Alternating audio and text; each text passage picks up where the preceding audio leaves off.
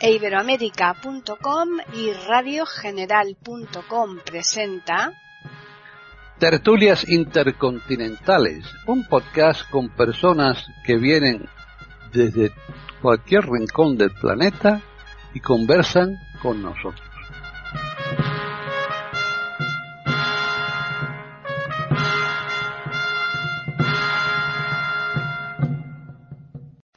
Bienvenidos otro día más a Tertulias Intercontinentales en iberoamérica.com.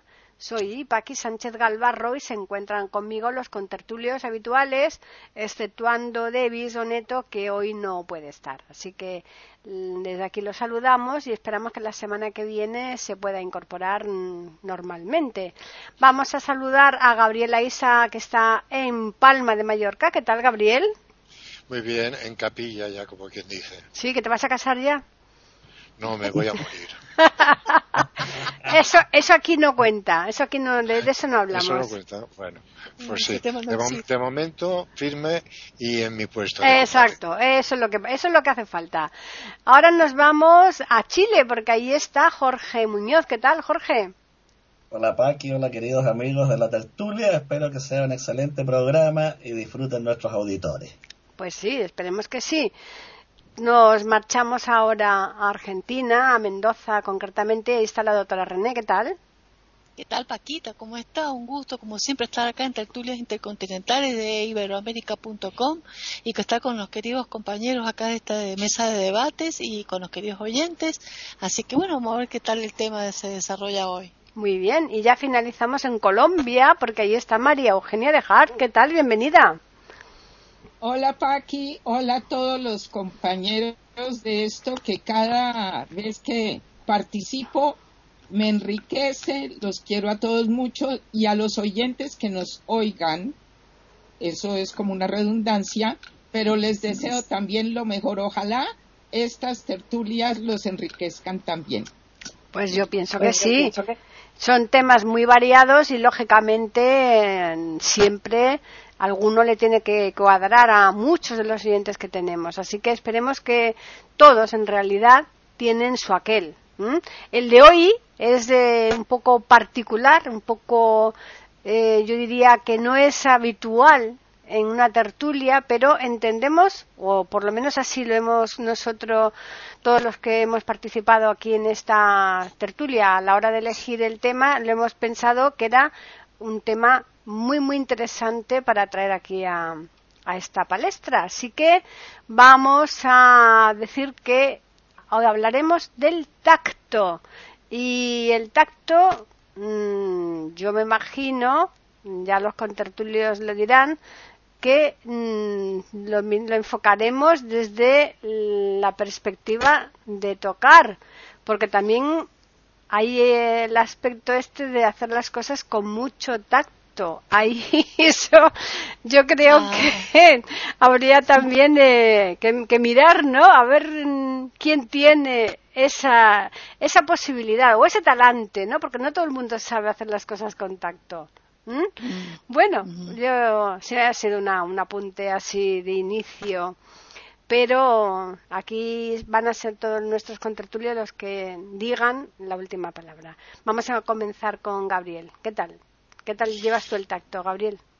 Bueno, primero diré que pista, oído, olfato, gusto y tacto.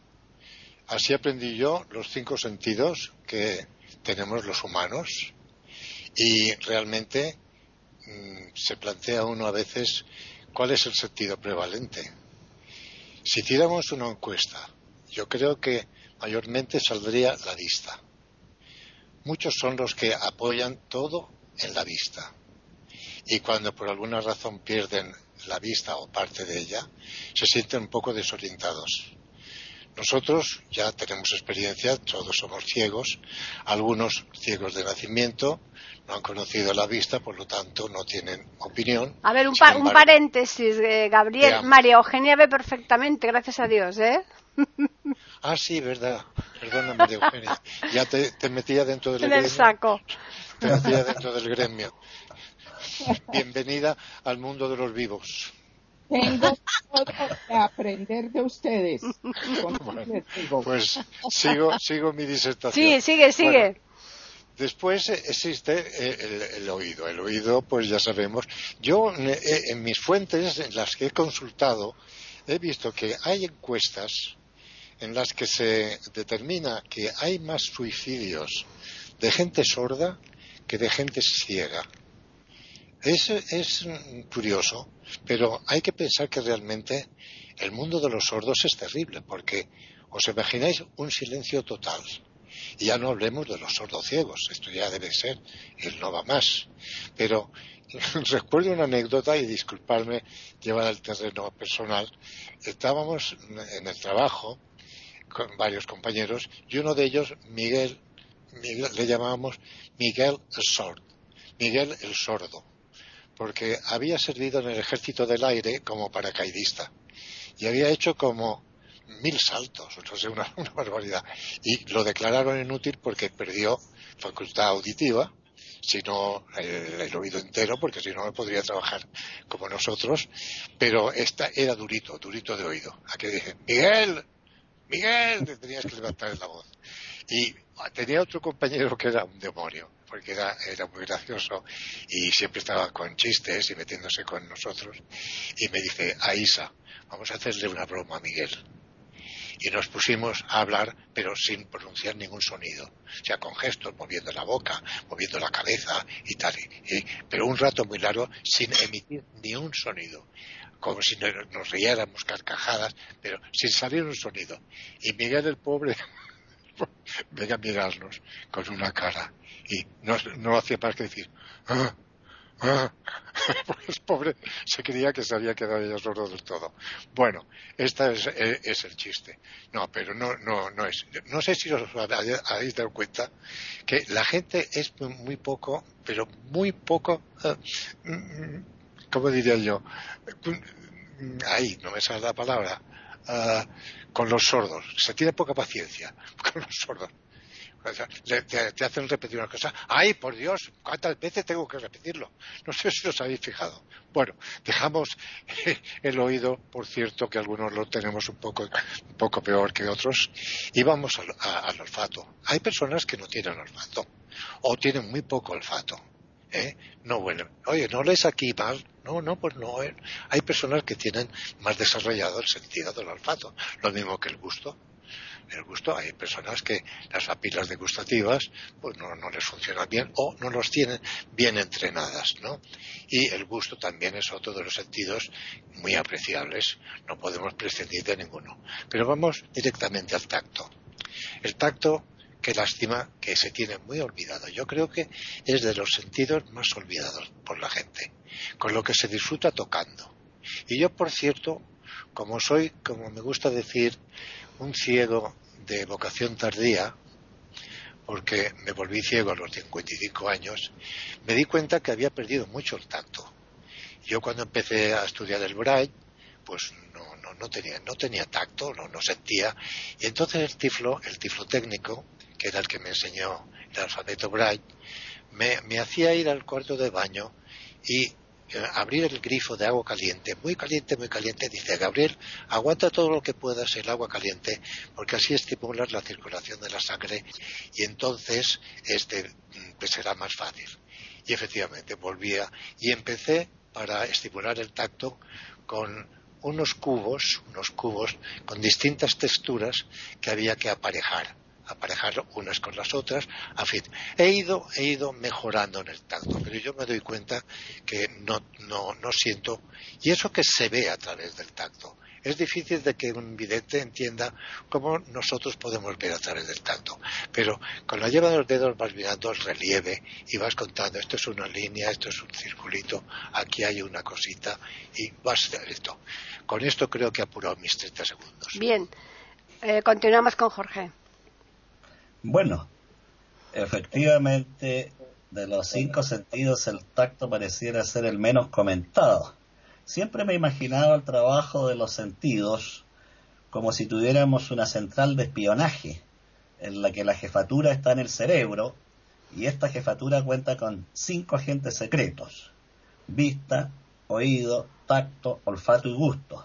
Y pareciera que de esos cinco agentes secretos la estrella es la vista, el James Bond, que resuelve todo, sobre todo, valga la redundancia, en una sociedad altamente visual.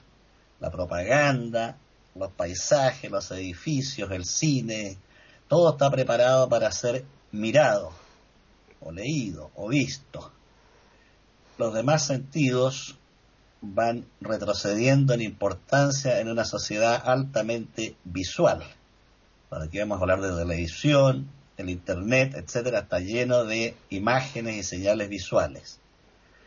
El tacto, sin embargo, es extraordinariamente interesante, ya que así como en la vista el órgano es el ojo, en el tacto el órgano es la piel, es decir, el órgano más grande de nuestro cuerpo. Y nuestra piel está llena de pequeños receptores, que son neuronas adaptadas.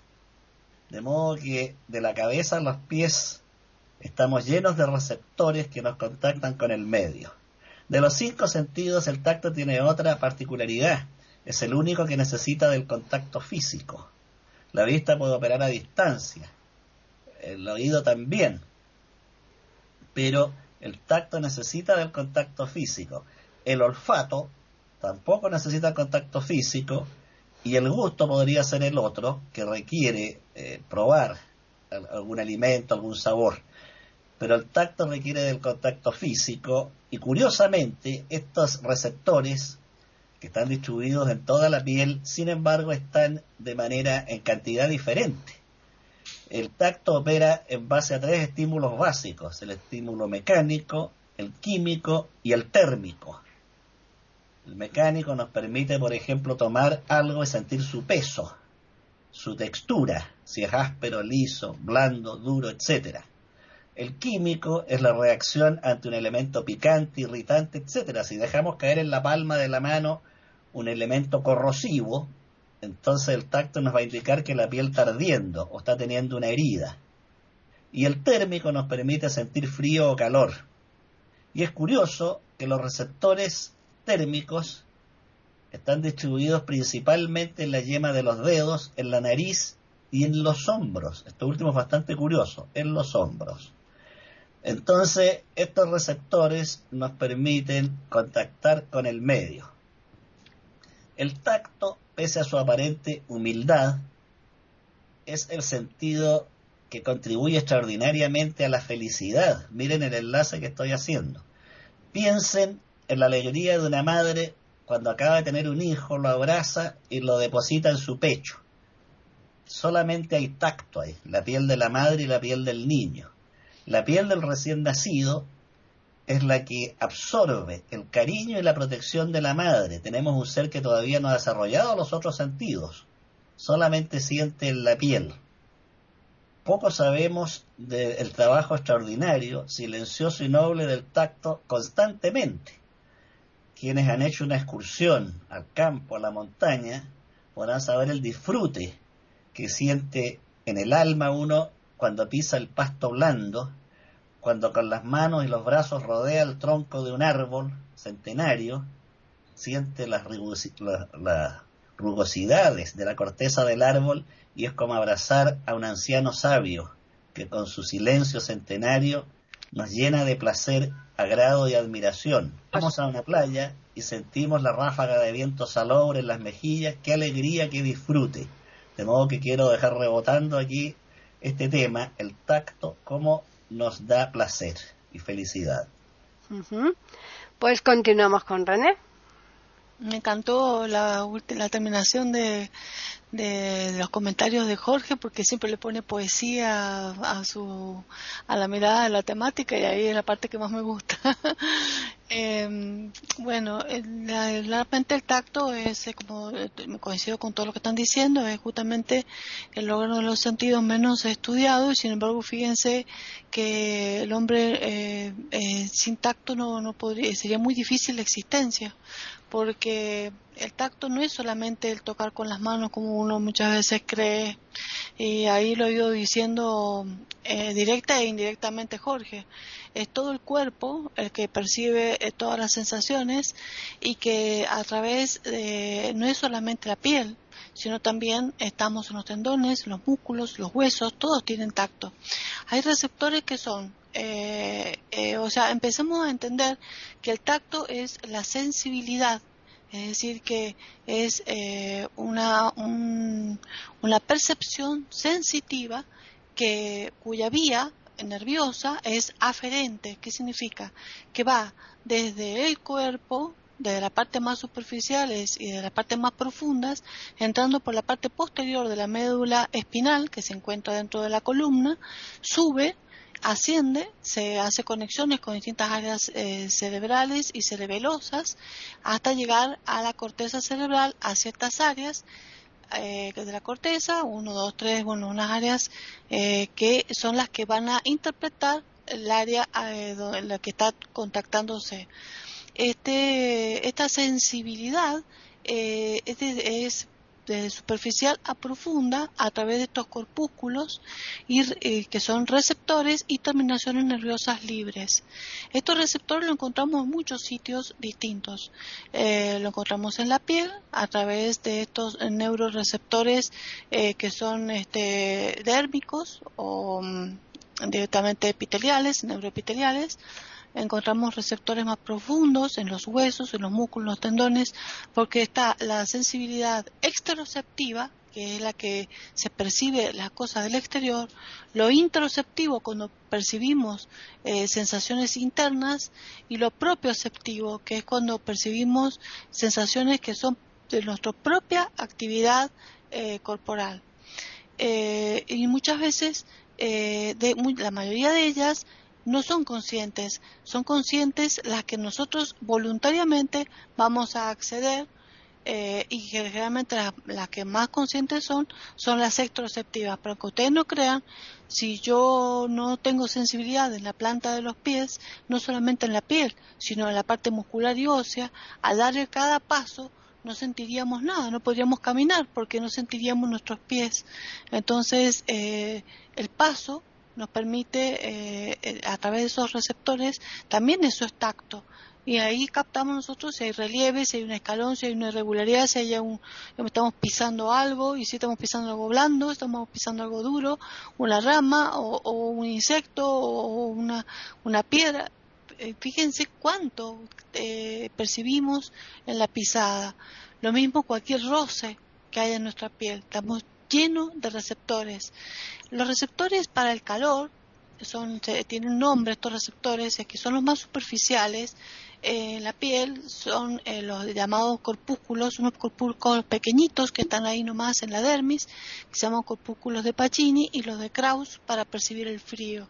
Y después están los de, presión, los tactos, los de presión, que son los de Meissner, y, estos eh, uno siente cuando va a tomar un objeto si es pesado o si es liviano. Eh, eh, ahí eso es importante también. Si está apretando algo que es duro o es blandito. Después están los, receptores que tocan las superficies, que nos permite darnos cuenta si es áspero, si es una lija, si es este suavecito, si es un terciopelo. Eso es muy importante. ¿Por qué? Porque todo lo que es tactar, tocar, percibir, es fundamental desde la infancia, desde el bebé, y hay que estimularlo y enseñar al niño a estimularlo, es muy importante, porque nos permite la vida de relación, es decir, el ser humano puede a través del tacto tener sentido de en qué situación se encuentra y no es solamente lo visual, porque lo visual puede ser una ilusión, y el tacto lo corrobora. Es como que el tacto es lo que permite eh, acertar eh, eh, o corroborar lo que se está percibiendo eh, o eh, a través de la vista o lo que se está oliendo o lo que se está probando es importante sí por eso es muy importante este mm, como como como mm, para completar las otras percepciones. Bueno, después sigo contando otras cosas. Están escuchando tertulias intercontinentales en iberamérica.com. Dejo acá. Bien, María Eugenia. Bueno, oyéndolos, eh, estaba pensando, a ver, yo iba a empezar por el lado del tacto y como dijo Paqui también, el tacto en términos de lo relacional, ¿no? Tener tacto. ¿Quién fue el que fue capaz de decirle a la reina que era coja y nadie se atrevía a hablar de eso. Y, se lo dijo diciendo, trayéndole dos flores y le dijo entre el clavel y la rosa, su majestad es coja. Entonces, a mí siempre eso me, me luce como un sentido de humor con un increíble tacto de cómo se presentan las cosas, ¿no? Entonces estaba pensando, por supuesto, eh, en primera instancia, el tacto como lo que es físico, lo que es eh, para el individuo, pero también el tacto en términos de, de la sutileza de cómo hacer las cosas se traduce a lo relacional. Pensaba yo también que va más allá de las yemas de los dedos y ahorita René eh, eh, habló de eso, cómo en todo el cuerpo está el tacto, cómo eh, es parte de lo que el doctor Paul Brandt, que habla de el, el dolor como el, el regalo que nadie quiere, él es el especialista en lepra. Y lo que explica es que la tragedia de la lepra es la lepra en sí, explica él, no es la que causa la devastación en el cuerpo, sino que se pierde justamente la posibilidad de percibir las alarmas de dolor que nos avisan que hay que atender algo. Y por eso es que se pierden los dedos o todas las cosas que puede producir. Entonces, el cuerpo entero, también lo decía Jorge y es muy cierto, porque es que la piel es el órgano más grande que tenemos y además de eso está en la interioridad de nuestro cuerpo. Todo esto tiene que ver con el tacto, pero en general el tacto es poco apreciado.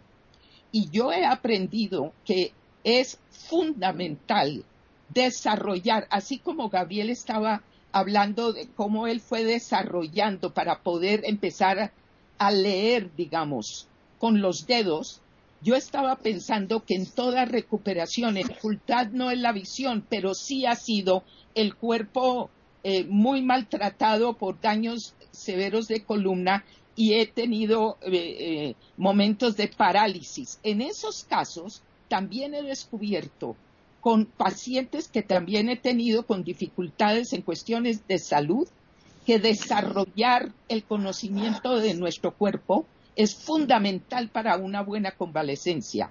Y conocer el cuerpo ante todo es cerrar los ojos, estar en silencio y sentir, es decir, el tacto. Ahí es importantísimo. Hay una, una cosa que supe que me, me llama mucho la atención que es mi amiga Blanca Samper, que ya murió aquí en Colombia, fue la pionera en todo lo que se empezó a hacer en Colombia alrededor de la educación y la situación de la sordera, porque su hija mayor nació sorda. Blanca me contaba a mí que ella tuvo la maravilla, el privilegio de conocer a Helen Keller. Como recordarán tal vez ustedes y los oyentes, Helen Keller era una desde niñita era ciega y sorda. Alguna vez me decía Blanca que ella estando con Helen Keller le preguntó si usted tuviera la posibilidad de recuperar uno de los dos sentidos, la visión o el oído, ¿cuál escogería? Blanca me decía que lo que le sorprendió fue la rapidez de la respuesta. Ella pensó que lo pensaría tal vez un poco. Y no, casi que instantáneamente Helen Keller dijo yo escogería el oído. Ella se sorprendió, ella pensó que habría dicho la vista, la visión, por todo lo que también hemos hablado, ¿no? Cuando le preguntó la explicación, la respuesta fue acércate, Blanca. Y la tocó, le tocó la cara y le tocó las manos con las manos de ella, de Helen Keller, y le dijo, yo puedo suplir en inmensa parte la visión con el tacto, pero con el oído no lo puedo hacer. Por eso la persona sorda se encuentra aislada. La persona que pierde la visión no necesariamente se aísla. Con eso termino por ahora, pero esa respuesta me llamó la atención y me recordó ahorita este tema de la importancia del tacto y además cómo lo tenemos de descuidados, sobre todo las personas dentro de lo que llamamos normal, que no han tenido la necesidad de fijarse en este prodigio del tacto. Eh, quien dijo lo de entre el, que, le llamó coja a la reina fue Quevedo. Sí. ¿Eh? Sí, yo estaba Eso fue Quevedo, que era también que... fue por una apuesta. claro. a ver quién se atrevía Exacto. a coja a su majestad. Sí. Y Quevedo con su ingenio dice yo mismo. Claro. Y fue. Sí, sí, sí. Demasiado. Pues sí. Desde luego, Mario, Mario Eugenia, eso que tu amiga se sorprendiera es normal porque ella ve. Eh, para los ciegos, yo te aseguro que si le tuvieran que dar a elegir entre recuperar la vista o el tema de la, de la sordera, yo te aseguro que en un porcentaje altísimo, altísimo, eh, todos mm, preferirían no ver y desde luego oír, ¿eh? O sea que, ah. pero claro, desde la perspectiva de una persona que, que, tiene los cinco sentidos, pues eh, es normal que quizás se sorprenda porque la vista es tan prodigiosa, ¿no? lo alcanza todo. Y bueno, después también nos habéis dejado el sentido común, que es el menos común de los sentidos, ¿no? Se la, habéis dejado al pobre ahí aislado, ¿no? Pero bueno, a ver, eh, Gabriel. Bueno, yo esto dirigido a nuestros oyentes. Después de la lección magistral que nos han dado mis contertulios, habrán quedado sorprendidos como yo de la profundidad y el conocimiento del tema del que estamos hablando y también expuesto. Francamente, yo me siento muy honrado de estar con estos compañeros tan inteligentes.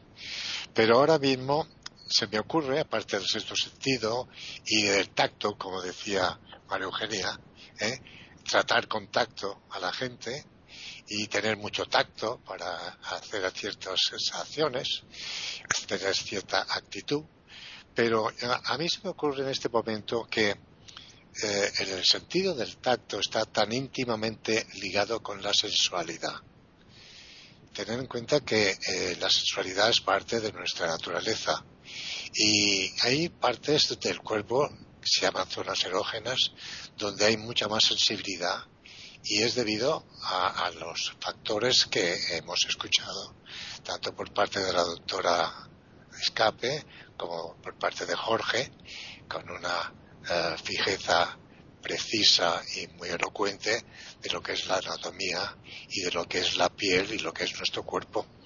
Pero estas zonas donde nosotros sentimos más sensación o una sensación más profunda que se ha venido a determinar y denominar como zonas erógenas son partes muy importantes para el intercambio entre las parejas, entre el goce del amor y, bueno, de todas las particularidades que nos ofrece nuestra sensualidad.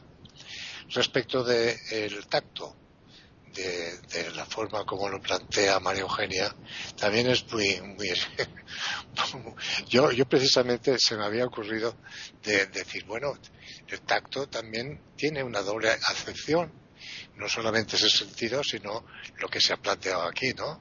O sea, es aquella actitud eh, conductual donde eh, diplomáticamente se emplean términos eh, más amables para dilucidar ciertas situaciones que podrían ser un poco, si no malévolas, un poco conflictivas. Y en cuanto al sexto sentido, que es el menos común de los sentidos, pues efectivamente, lo mismo que hay personas que dicen, yo tengo un sexto sentido, y no sabemos a qué se refieren, pero sí parece ser que hay un sexto sentido. Habrá que analizar eh, precisamente a qué se refieren estas personas cuando hablan de un sexto sentido. Y yo creo que ya he agotado el tema. Bien, pues continuamos con Jorge. Bueno, de la palabra tacto hay otras palabras que son de la misma familia, como contacto y contactar. Contactar es poner en relación, dos objetos, cosas o sucesos. Así, por ejemplo, cuando el virtuoso del violín frota el arco sobre las cuerdas, ha contactado instrumento y arco, y de ese contacto surge la música, la nota. De modo que de la palabra tacto y del sentido del tacto se extiende a elementos mucho más sutiles y misteriosos, como contactar, relacionar, poner una cosa cerca de otra, y de ahí viene la relación con el sentido diplomático a que se ha referido Paqui y María Eugenia. Las rosas que ofrece Quevedo a la reina tienen mucho que ver con el tacto físico que estamos hablando. Efectivamente es como toco la sensibilidad de la reina de manera tal que no se sienta herida. Estoy palpando su alma con el ingenio, con la mente. Ahí estaría lo que llaman el sexto sentido o los esoteristas el tercer ojo, ¿no? en el fondo es el impulso intuitivo que va más allá de los sentidos y de la reflexión y que es capaz de producir resultados deseables. En este caso, darle a ofrecer a la reina entre dos flores sin herirla. Entonces sí emana y tiene relación directa con el tacto. Hay que recordar que la piel tiene tres capas. La epidermis, la dermis y la hipodermis son niveles de profundidad y de efectivamente distintas terminaciones nerviosas. Y como dijo René, claro, después en los órganos también hay eh, tacto. Pero ha surgido en la actualidad un nuevo concepto que a mí me asombra mucho y que creo que va a dar mucho que hablar a futuro, que sería otra capa de tacto, que es el campo mórfico. El químico y físico Rupert Sheldrake, científico actualmente vivo, que ha estudiado en Cambridge, en Oxford y en las más prestigiosas universidades del mundo, señala que todo el organismo está envuelto en un campo energético. Y ese campo energético es capaz de captar, mucho antes que el cerebro, elementos del medio ambiente. No sé si a ustedes les ha ocurrido que a veces van a una reunión social y sin conocer a alguien, sin haber tenido ningún contacto de amistad o social anterior, les molesta. Acá en Chile dicen me cayó mal y no me ha hecho nada. Sin embargo, me molestó su presencia. Bueno, este campo mórfico explicaría esto. El choque del campo mórfico de esa persona con el mío se repelen. Esto sería como una nueva piel, pero completamente energética, que, que envuelve todo el organismo, pero también envuelve cada órgano y cada célula. Y esto estaría revolucionando la concepción que tenemos actualmente de cómo el organismo vivo integra al cerebro y a su ser los elementos del medio. No lo olviden, el campo mórfico.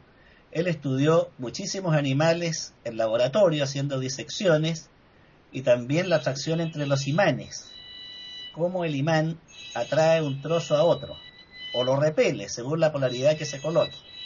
Entonces tendríamos aquí una nueva piel energética que actúa como un campo magnético de rechazo o de atracción y que explicaría muchos fenómenos que en la actualidad atribuimos ya sea al instinto o a cualquier cosa menos a lo que sería, que es este campo energético que actúa como la piel, nos envuelve todo el organismo, pero sin embargo no se puede palpar. Curiosamente que estamos hablando de, de tacto, no se puede palpar porque es un campo magnético.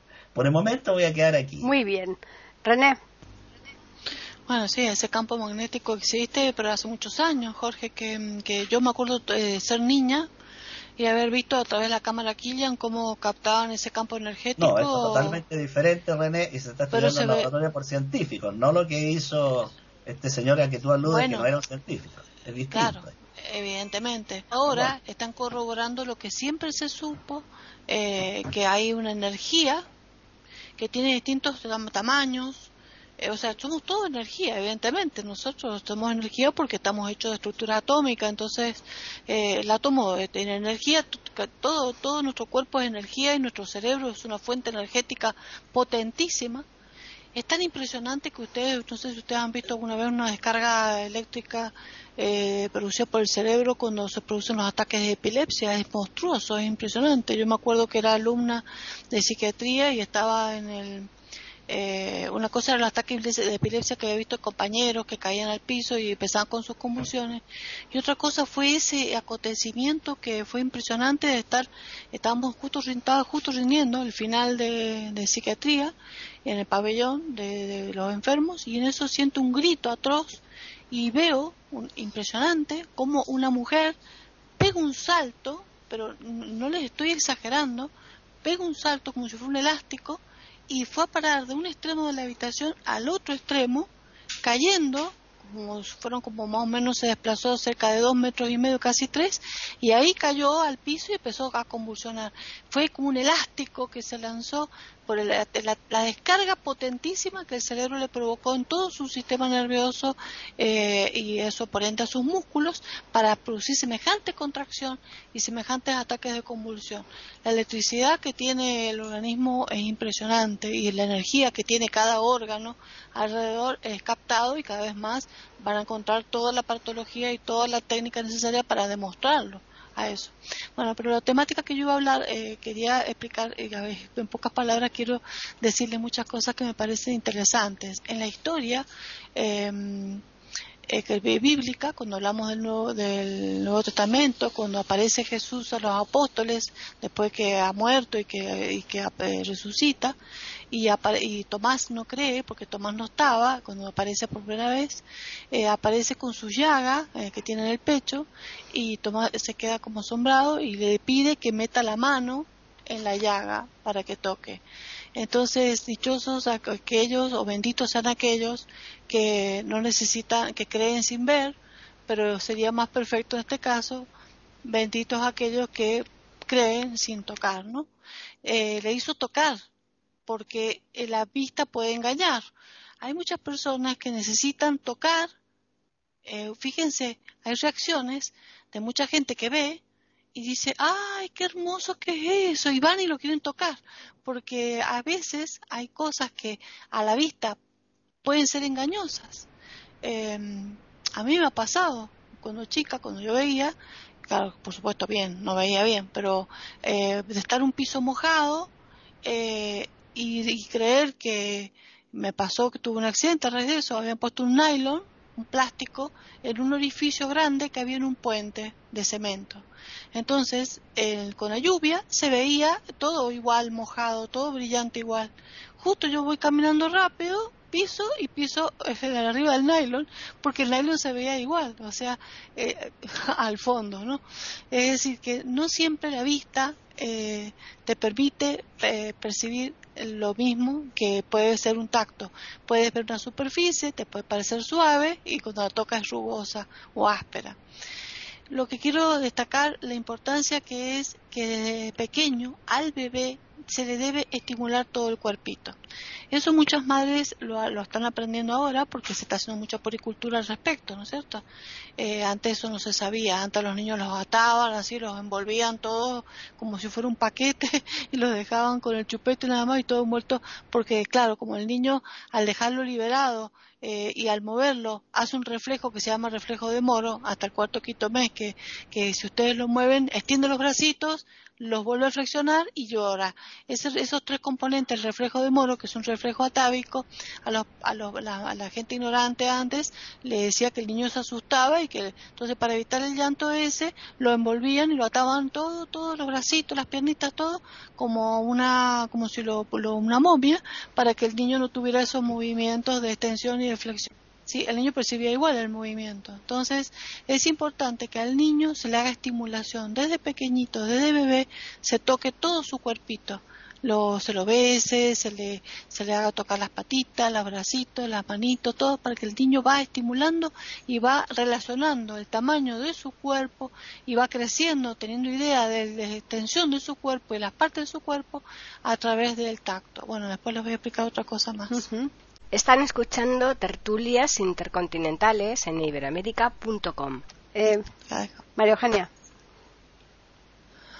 Qué interesante. Estos temas de verdad dan para tanto eh, y los tiempos son limitados. Entonces, estoy pensando primero con lo de Sheldrake que estaba hablando Jorge, que alguna vez alguien hablaba de cuando uno siente que estás en algún lugar y sientes que te están mirando y volteas, que uno siente en la nuca algo que se percibe y es que alguien lo está observando, lo está mirando.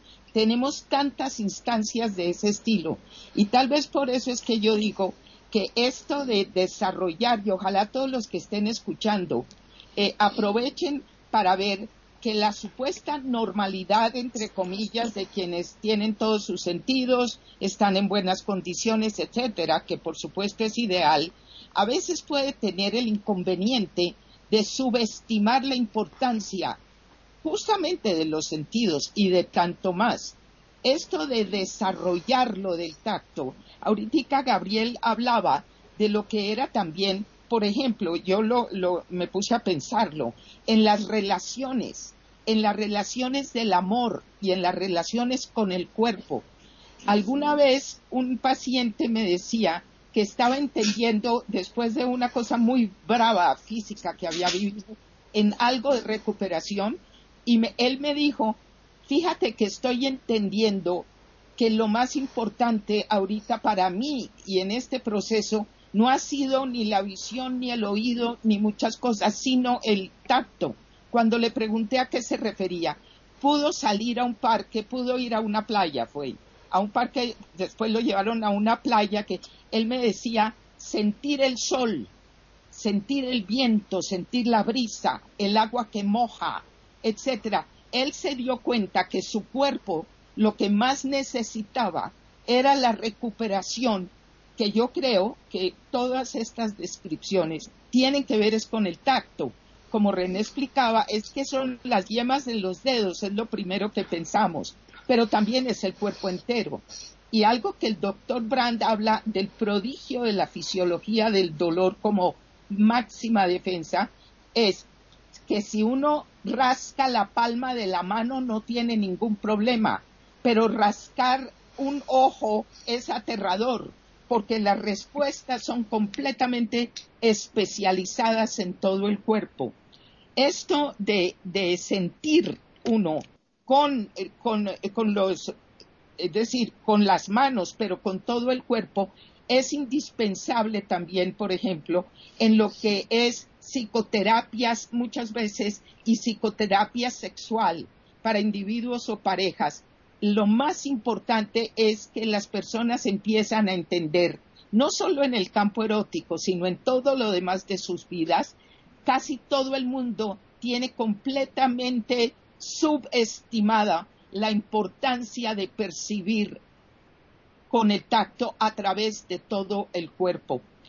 Cuando yo aprendí para el primer parto que tuve, que tuve una maravillosa eh, eh, preparadora para todo, y lo pude hacer con mis tres partos, ella lo primero que explicaba era que cerráramos los ojos para poder desarrollar lo que el cuerpo tenía que hacer y sentir y no distraernos, tratar de hacer ejercicios también en silencio para no distraernos de aprender a ser los capitanes, como quien dice, de este vehículo que ocupamos que es nuestro cuerpo. Entonces, con todas estas cosas y con este campo mórfico del que también han hablado, de entender que somos energéticos, como está diciendo René, yo creo que el tacto de verdad que tiene que estar muy arriba en, si hiciéramos una jerarquía, todos los sentidos tienen su importancia. Pero yo creo que la subvaloración del tacto es uno de los que, de, de las primeras cosas que habría que corregir.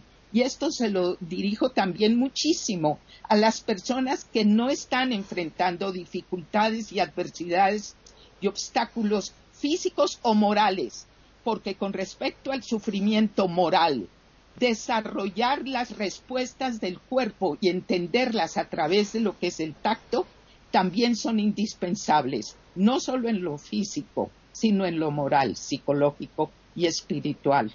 Con eso termino. Bien. Antes hablaba Jorge del, contactar, ahí cuando hablaba del violín. También se utiliza mucho, ¿no? Para los extraterrestres, ¿no? Estos que dicen, he sido contactado, ¿no? Por, por un extraterrestre y tal. Yo es que entrevisté una vez a Sisto Pazuel, ¿no? Un señor peruano, bastante famoso en estos temas y decía eso que había sido contactado, ¿no? Muchas veces por extraterrestres y demás. Y una consulta, claro, en especial para la doctora, que yo sepa no hay ningún eh, ninguna especialidad médica para que una persona que, por ejemplo, de momento no tenga desarrollado el tacto por las circunstancias que sea, le ayude a desarrollarlo, ¿no? O adquirirlo o aumentarlo, no sé, no tengo ni idea. Pero cuando le toque el turno a la doctora, a mí me gustaría que, a ver si. Dermatólogo, no. La dermatóloga. No, bueno. Epidemiólogo podría ser. Yo el dermatólogo no lo creo. Bueno, te toca a ti, Gabriel. No, dermatólogo, perdón. Sí. yo, pensaba, yo pensaba en la dermatología. Luego, luego la doctora René nos lo aclarará. Bueno, yo es que considero muy interesante el punto de vista apuntado por Jorge, porque ha sido siempre un tema de conversación y de, y de debate, que es lo que se denomina el aura. O sea, todos nosotros tenemos un aura no visible. Algunas personas tienen una aura mucho más fuerte. Por ejemplo, mi esposa tiene una aura fuertísima. Y eso es porque tiene una atracción por parte de animales, por ejemplo, perros y gatos, que no se sustraen de acercarse a ella porque sin, sin eh, explícitamente hacerles ningún caso, por ejemplo, yo voy por la calle con ella y ella se vuelve y ya tiene el perro el gato detrás suyo. Digo, no le digas nada, pero si no le he dicho nada, no he hecho más que mirarlo. Bueno, el aura. Vosotros habéis, bueno, habéis visto, mm, se suele pintar, los pintores suelen pintar los santos con una corona, una coronita en la cabeza. Eso parece ser que es la interpretación del artista de lo que es el aura. Pero lo que interesa en este aspecto, yo no tengo mucha experiencia ni lo he estudiado a fondo, solamente de conversaciones entre amigos, lo del aura. El aura sí realmente existe. Y es esa energía de la que tanto la doctora como Jorge han hablado y han apuntado con certeza. Eh, tenemos aura. Entonces, esa aura es la energía, eh, somos energía, efectivamente. Y ese, esos detalles de los ataques epilépticos es, desde luego, estremecedor. Y yo he notado en mí mismo algunas veces como una contracción en la cama. Digo, ¿qué pasa? Y debe ser algo parecido. Yo nunca lo había podido analizar, pero ahora que estamos con el tema, pues voy atando, atando cabos y efectivamente hay momentos de que va uno acumulando una tensión, esa energía, se va, eh, sabemos lo que es la energía eléctrica y la estática y bueno, y, muy interesante el aura. A mí son fasciculaciones. Perdón, fasciculación, esos movimientos independientes que sientes a veces en el cuerpo son fasciculaciones de los músculos por descarga de energía. Ajá, muy bien, gracias. Pues sí, eh, lo he experimentado eh, con bastante frecuencia. Entonces, para abreviar, yo creo que efectivamente el cuerpo humano es pero tan perfecto, es tan perfecto. Yo considero que no soy creyente, cuidado, pero eh, hace, hace falta pensar que alguien, algo, ha tenido que ordenar todo esto. Esto no nace por generación espontánea. Esta, esta perfección, este desarrollo del cuerpo. Y, bueno, yo considero que es un misterio, lógicamente, no estoy al alcance de descifrarlo, pero hace pensar, y filósofos y de todas las, culturas se ha estado intentando encontrar el, resultado del, misterio y hasta el momento pues vivimos en tinieblas. Pero creamos en el, en el ser humano, en el cuerpo humano y disfrutemos, disfrutemos de nuestros sentidos. Bien, Jorge. Bueno, antes quiero aclarar un error que cometí cuando dije epidemiólogo, estaba pensando en dermatólogo, pero eso lo va a aclarar René. Vuelvo al tema que dejó planteado Gabriel, un breve paréntesis sobre Laura. Quienes sean aficionados a la mitología griega recordarán que a Zeus no se le podía mirar al rostro por ningún mortal, porque si lo miraba caía muerto. Pero hubo una mujer mortal que lo vio. Fue por intercesión de la esposa del dios la diosa Hera, que le permitió a esta mujer mirar frente a frente a Zeus, pero en cuanto lo vio, en lugar de ver un ser humano, vio una descarga eléctrica y ella cayó muerta. Esto está descrito en los mitos griegos y es interesantísimo. porque yo lo homologo cuando a Moisés se le aparece Dios en la zarza y la zarza también arde, también hay una descarga eléctrica, con la diferencia que los mitos griegos son muy anteriores a la Biblia. Entonces hay ahí como que el, texto bíblico recoge temas de los mitos. Vuelvo, vuelvo al, eh, al tema del tacto que nos, nos ha convocado. Efectivamente, este sentido merece no solo atención, sino como decía María Eugenia, un entrenamiento, un trabajo. Y hay una disciplina que sí se ha preocupado de trabajar esto. En el Raja Yoga hay un ejercicio de meditación consistente en que uno coge una figurita cualquiera de la casa, por ejemplo, un monito de madera, imaginemos un águila de madera se sienta en un sillón con los ojos cerrados y empieza a palpar esta figura. La cola, la cabeza, la pechuga, las patas, las alas, todo detalle por detalle, y se forma una impresión a través del tacto. Aquí estamos con los ojos cerrados. Mm. Enseguida piensa en la segunda etapa del ejercicio que está hecho de un material, en este caso de madera. Enseguida el sujeto, a partir de la impresión táctil, sabiendo que es madera, empieza a meditar qué tipo de madera será. Luego que concluye qué tipo de madera es, traslada el pensamiento a cómo llegó esa madera a ser un trozo. Entonces piensa que hubo uno o varios operarios que fueron al bosque, que talaron árboles y que hicieron un trozo de madera. Entonces a partir de este ejercicio, del tacto, de palpar este pajarito de madera, empieza a retroceder el sujeto de esa figurita que tenía en la casa, que no le daba importancia, llega el operario. Del operario a la fábrica donde trabaja el operario.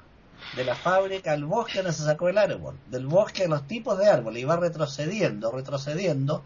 Y se da cuenta que a través de esa mínima figura y de la imagen táctil puede formar un panorama gigantesco que se enlaza con el universo. Es un ejercicio muy bello, que lo pueden hacer cualquiera de nuestros auditores en casa o ustedes y que es uno de los pocos ejercicios que he encontrado destinado a trabajar el tacto y a través del tacto ampliar la mente. Siempre se asocia el tacto a las personas ciegas. Claro, los ciegos decimos, siempre dicen, eh, los ojos están en mis manos. Pero en realidad este es un sentido que está ayudando diariamente a todo el mundo y a los que ven también. Lo que pasa es que no lo tienen en su conciencia incorporado. Exacto. Pero, imaginen ustedes qué terrible sería que llegue a la casa un ser querido, un padre que hace años no ve a su hijo, lo abraza y no siente al hijo. No siente el calor de su piel, la forma en las manos porque no tiene tacto. Sería horroroso. Piensen en el plano del amor, lo que decía Gabriel. Los enamorados se besan y no sienten ninguna sensación en los labios. Qué ingrato sería. O sea, el tacto nos está acompañando segundo a segundo, pero es un sentido humilde, silencioso, no hace alarde alguno.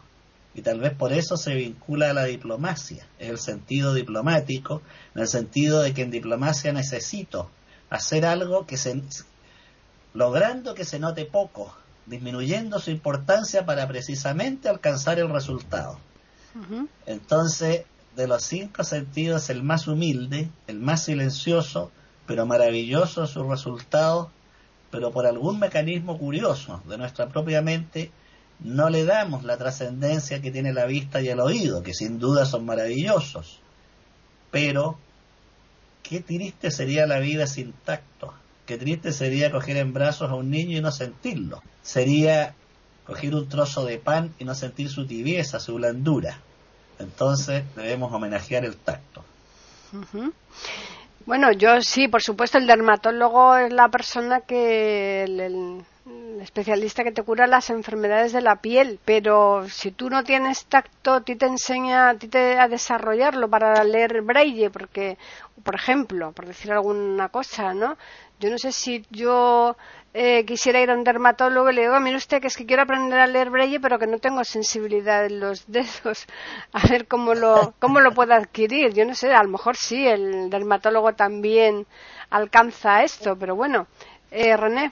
Están escuchando tertulias intercontinentales en iberoamérica.com. Hola, ¿se me escucha? sí, perfectamente. Sí, bueno, em, eh, no, Paquita, que la dermatología es relativa, porque la dermatología eh, atiende, como dices tú, las enfermedades de la piel, pero acá la cuestión está en la etapa del aprendizaje. Por eso es muy importante, como quería que no termine la idea yo recién, de la infancia. Hay cosas que, que se necesitan incorporar a nivel cerebral. Ustedes saben que mm, eh, lo que son las agnosias, o sea, hay, hay personas que pueden escuchar porque todo su aparato auditivo está bien, pero si hay una alteración en el área de, de cerebral eh, donde está la, interpretación de la palabra y del sonido y no, no, no va a interpretar lo que está escuchando, digo, no va a escuchar. Lo mismo pasa si yo tengo el área occipital dañada por un traumatismo, por más que vea, no voy a ver, voy a quedar ciego y todo el aparato visual está perfecto, están perfectos los ojos, los nervios ópticos están perfectos, pero no hay corteza cerebral para captar la, imagen recibida. Bueno, lo mismo pasa con, con, el tacto. El tacto requiere una vía nerviosa muy compleja, que es la percepción, como les dije más temprano, de la, del calor, o sea, todo lo senestésico. Lo senestésico es todo lo, que es la sensibilidad de la captación de lo exteroceptivo, de lo que me toca, de lo que está afuera y de lo que está en mi propio cuerpo, en, desde lo superficial a lo más profundo, y eso tiene que ir a por una vía nerviosa a la médula y por una vía nerviosa tiene que ir a, la corteza cerebral para yo interpretarlo si no, no lo voy a sentir. Tanto calor como frío, como movimiento, como que me tocan, como que me rozan, como que presionan, como que yo tomo, como que alzo, que me toca, todas las cosas que ustedes conocen del tacto. Entonces, el, recorrido de mi cuerpo, la extensión de mi cuerpo, eh, hasta dónde llego, si estoy parada, si estoy de pie, si estoy sentada, eh, si, estoy, si me agacho, si doblo la cabeza, todo eso, todo tiene que ver con el tacto. Ustedes no se dan cuenta, pero cada movimiento que estamos haciendo, si no lo, eh, lo percibimos a través de esas sensaciones sensitivas. Si hay algún daño a nivel eh, de cualquiera de estos sectores de tramo de la vía, eh, el tacto va a estar alterado. El tacto de las manos, que, porque ¿qué pasa? Lo que hablaban recién de la sensualidad, hay áreas de la piel que tienen terminaciones nerviosas en mayor cantidad que otras hay áreas, esas áreas erógenas que ustedes nombraban, son las áreas de la piel que tienen muchísima mayor cantidad de, terminaciones nerviosas libres que otras. Eh, por ejemplo, por eso están esas zonas erógenas que las estudian los sexólogos. ¿Por qué cuando hay una relación sexual siempre se tiende a oscurecer la habitación y todos quieren estar a oscuras? Porque es como que decir que no haya nada alrededor que me interfiera, la gente que ve, que le interfiera para poder sentir más eh, las sensaciones físicas de la piel este, y estimular más lo erógeno que algo que, qué sé yo, supongamos, una pareja que está haciendo una relación sexual y ve una araña caminando, ¡ay, la araña por la pared! Cortaría la, cosa. Hay gente que no, que necesita tener una imagen eh, eh, visual a través de una película, ¿no? Para poder estimularse, bueno. Pero en general eh, es esa cosa, ¿no? De estar en la sensibilidad pura. Ahora, si una persona tuvo una lepra, como contaba muchas veces María Eugenia, que rompe las terminaciones nerviosas, porque la lepra va destruyendo todo, esa persona queda sin sensibilidad. Si una persona tuvo una quemadura importante, es un gran quemado, no un gran quemado que llega a la muerte, porque para, si hay mayor del 50% de la quemadura de la piel, esa persona tiene incompatibilidad casi con la vida. Eh, ahora se está tratando de salvar más, más áreas, pero bueno. Pero si se queman las manos, y, la piel tiene que cicatrizar, esa persona no va a renovar sus terminaciones nerviosas libres, no va a tener tacto. Puede hacer cicatriz, pero no va a haber tacto ahí. Quiero hablar de una persona adulta como yo, por ejemplo, que quedó siga a los 50 años. El tacto lo tengo, yo toco perfectamente todo lo suave, los relieves y todo, pero el braille no lo puedo entender, nunca lo pude aprender, pero no es Paquita porque no tenga sensibilidad no, no hay un neurólogo ni un dermatólogo que me pueda solucionar, porque las terminaciones nerviosas las tengo, si yo percibo perfectamente los relieves y todo. ¿Qué pasa? El, el cerebro no está adaptado a interpretar esas líneas de puntos como un significado idiomático o de letras. Y no interpreto los puntos separaditos en líneas uno al lado del otro, como para que esos puntos me identifiquen una línea separada. Se me hace lío entre arriba abajo, entre un costado y el otro, si empieza la mayúscula. No, eh, eh, capto los puntos, pero no los puedo, realmente no, por más que lo haya intentado, lo haya estudiado, lo haya practicado, no, la ansiedad del adulto no lo permite. Entonces, hay otros factores no creo que sea por falta de sensibilidad. Es muy raro, hay gente muy ruda, hay gente que, ha hecho trabajos muy rudos con sus manos, albañiles y qué sé yo, pero que han, han podido, si han sido de más jóvenes, eh, interpretar el braille e igual. ¿Entienden? O sea, es mentira eso de que no tengo sensibilidad en los dedos. Es mentira, eso no es la realidad. Es el cerebro el que no capta las, la, la, la, palabra escrita. María Eugenia. Bueno, fíjense que primero de verdad cómo es importante entender uno de qué se trata el tacto y qué es lo que pasa fisiológicamente, etcétera, y cómo finalmente es la conexión con el cerebro. Aunque las cosas estén bien, si no hay la posibilidad de interpretarlas, ¿no? Estaba también pensando, otra vez volviendo a lo de Laura, que todos, eh, pues, de una forma u otra, eso sabemos que está, y en la pintura, me, me hizo acordar, tal vez, no sé si fue Jorge o Gabriel, pero me acordé de mi tía Amalia, que una de mis favoritas tías, que cuando uno le hacía algún favor, no sé qué, ella se decía, gracias, mijita, si le duele la cabeza es porque le está apretando la aureola. Ese era un cumplido de ella maravilloso y hay algo tan desierto, eh, de, de, verdadero, para que no suene a desierto el otro, en que percibimos este tipo de cosas energéticas. Me puse a pensar, escuchándolos, que el tacto de alguna manera, cuando lo estamos ampliando más allá de las yemas de los dedos, estamos hablando de afuera y adentro en el cuerpo, estamos hablando del placer y el erotismo, el disfrute, también el dolor que nos protege etcétera, etcétera. Y de pronto pensé, el tacto eh, estoy eh, eh, percibiéndolo entonces como el vínculo, el medium entre lo tangible que es lo físico y lo intangible que es lo espiritual o del alma. Eh, lo religioso para mí es la respuesta humana a este tipo de situación, pero al decir espiritual no me estoy refiriendo en términos estrictamente religiosos, pero sí estoy viendo en nuestra conversación, se me está ampliando la noción de que el tacto de alguna manera es lo que nos ayuda a unir las dos cosas, si sentimos que nos están percibiendo, nos están mirando, nos están escuchando o algo, lo sentimos más allá de simplemente lo, que es físico. Eh, en mi recuperación, que ha sido corporal, física y en episodios de parálisis total de la parte superior derecha, con lo cual eh, perdí el brazo y mano, mi recuperación fundamentalmente el manejo del dolor, que a veces ha sido cosas muy, muy bravas, para aprendiendo del doctor Brandt, para aprender más que todo yo a manejar el dolor no solo con analgésicos. Y para lo que estoy manejando en este momento, que se supone que no sería posible, mi, eh, mi fundamento ha sido conocer mi cuerpo por dentro y por fuera, como me enseñó la que me enseñó a parir, y desde mi cerebro y mi mente y a la vez mi espíritu, mi alma, mi psique, conocer cada parte, entender qué le está pasando y dar órdenes.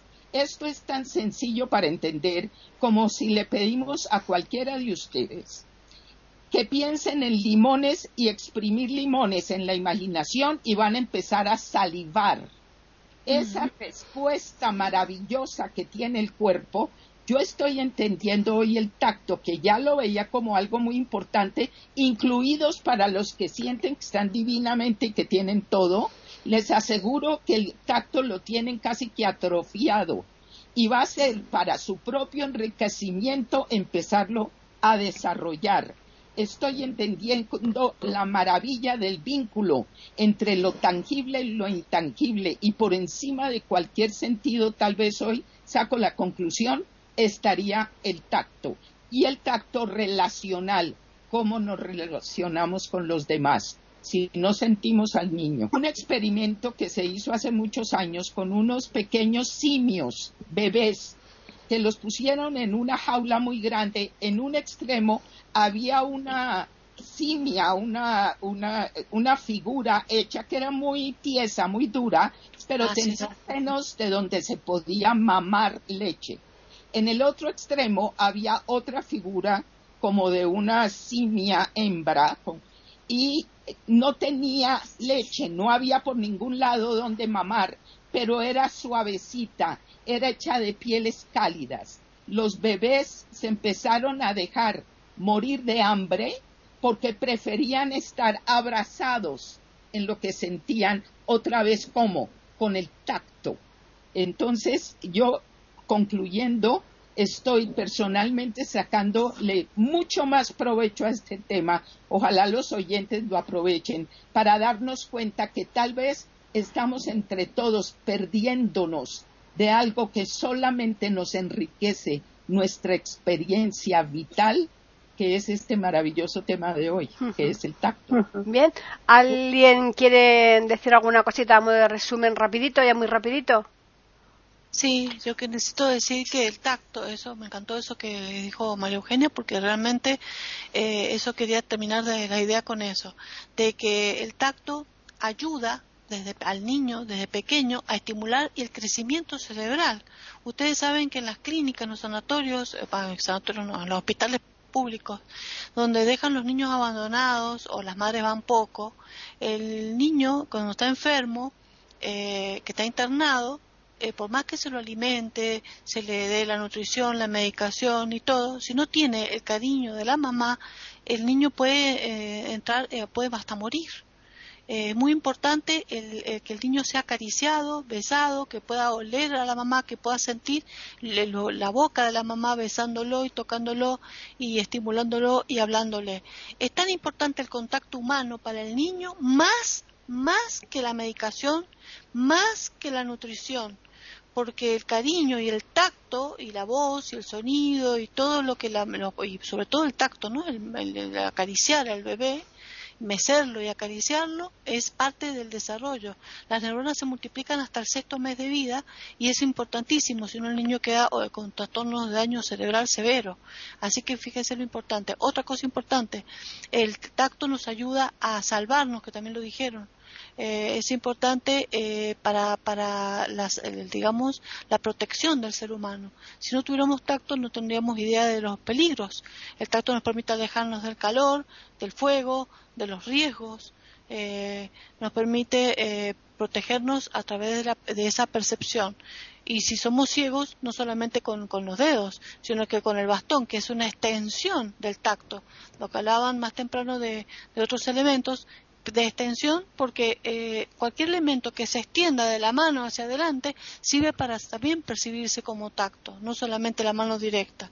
Y la otra cosa eh, importante es que eh, muchas veces las personas adultas tomen conciencia de que hay partes del cuerpo que hasta que no duelen no se dan cuenta que existen.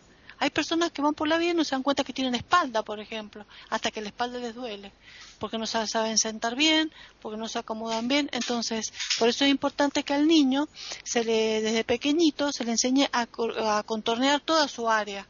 Yo me acuerdo cuando era chiquita, cuando me decían, anda, peinate. Y yo me peinaba, me peinaba el flequillo y los pelos al costado. Y atrás me quedaba todo un burbujón así de pelo atrás.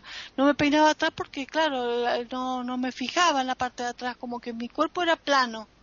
Entonces es importante que al niño se le enseñe a tocarse la parte de atrás de la cabeza, a tocarse la espalda, a tocarse todas las partes posteriores que no está viendo frente a un espejo o no está viendo, eh, no está tomando conciencia para que aprenda a, proteger su cuerpo y a trabajarlo entero. Bien. Eso es muy importante. Bueno, pues vamos a recordarles a los oyentes que nos pueden escribir al correo tertulias y al Twitter eiberoamérica con las iniciales eh, y la A de América mayúsculas. Yo creo que el tema ha sido muy interesante, eh, bastante desconocido, pienso, para muchas personas que no le dan mm, la importancia que, tiene este sentido y que espero que a través de esta charla por lo menos sí que les, mm, mm, les llame la atención al menos, ¿no? Eh, agradeceros como siempre a todos vuestra presencia aquí y a los oyentes emplazarles eh, nuevamente el lunes próximo aquí en iberoamérica.com porque tendremos una nueva tertulia intercontinental.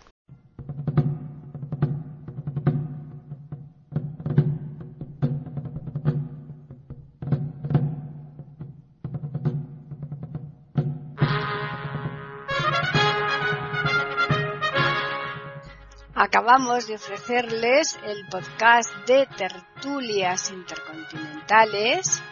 Aquí en iberoamérica.com y radiogeneral.com. Regresen la semana que viene para un nuevo episodio. Hasta la próxima semana.